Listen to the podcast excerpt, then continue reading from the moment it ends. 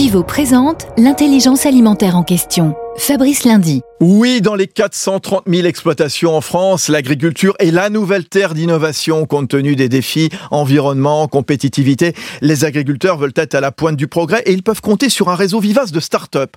Pour les accompagner, le groupe coopératif InVivo a créé le programme InVivo Quest qui depuis deux ans organise un challenge pour soutenir ces jeunes entreprises innovantes. Parmi les derniers lauréats, Javelot qui propose un appareil connecté pour surveiller la température du grain stocké, Micronutrice le premier élevage français d'insectes comestibles nourris au bio, ou Tartimousse, une pâte à tartiner à base de févrole sans matière grasse ajoutée. Pour l'édition 2019 des escales internationales, San Paolo, San Francisco, Lisbonne, les lauréats participeront ensuite en janvier prochain au CES de Las Vegas.